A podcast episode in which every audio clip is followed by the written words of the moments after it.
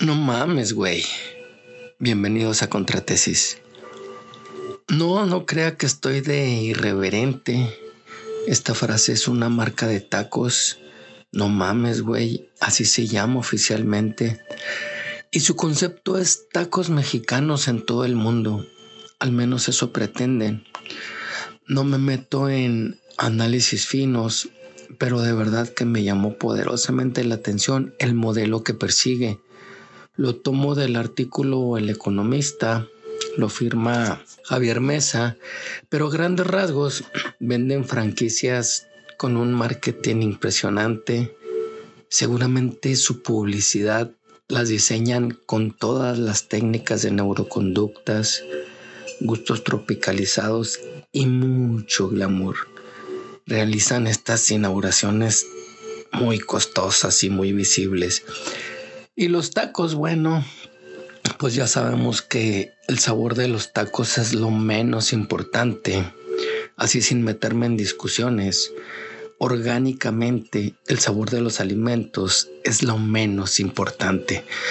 Pero a lo que voy es que este modelo de negocio que pretende un crecimiento basado en criptos, en criptoinversiones, con su propio token.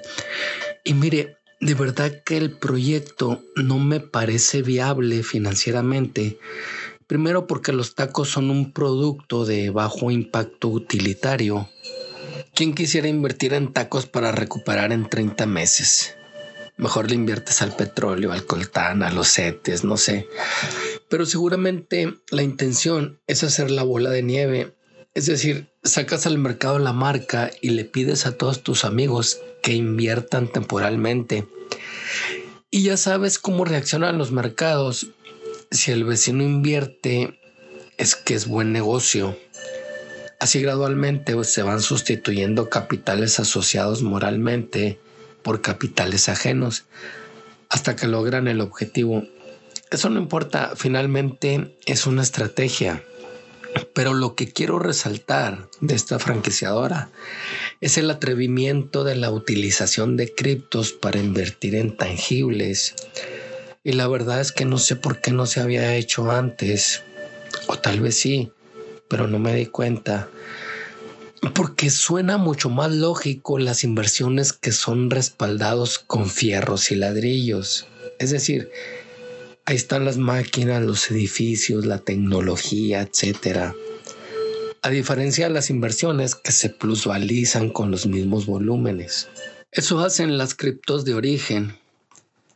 Pero si algún día las criptos se desploman a centavos, ¿a quién le reclamamos? ¿Qué embargamos? ¿A quién encarcelamos?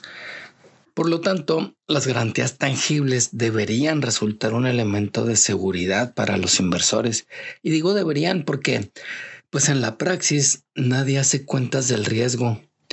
Solo reaccionan a rendimientos inmediatos pasados o a la especulación.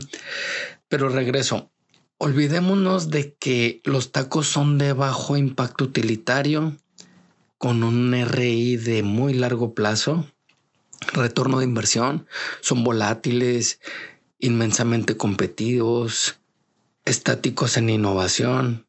¿Qué podría aportar un taco de innovador que no haya sido ya sacado a la, a la venta al mundo?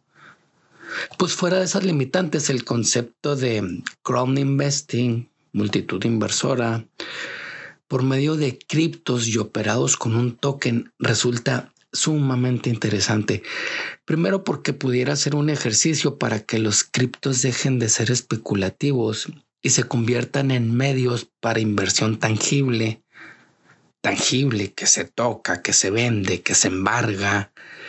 Y esto podría darle un giro a las nuevas economías globales. Mire, es que en economía nada surge desde cero de una forma perfecta o al menos no en macroeconomía. Siempre son ensayos, ajustes, abandonos. Pero tal vez este mundo ya no soporte tanta mentira financiera, tanta simulación productiva, tanta especulación. Así es que sigamos observando, ahora es el turno para los tacos. No mames, güey.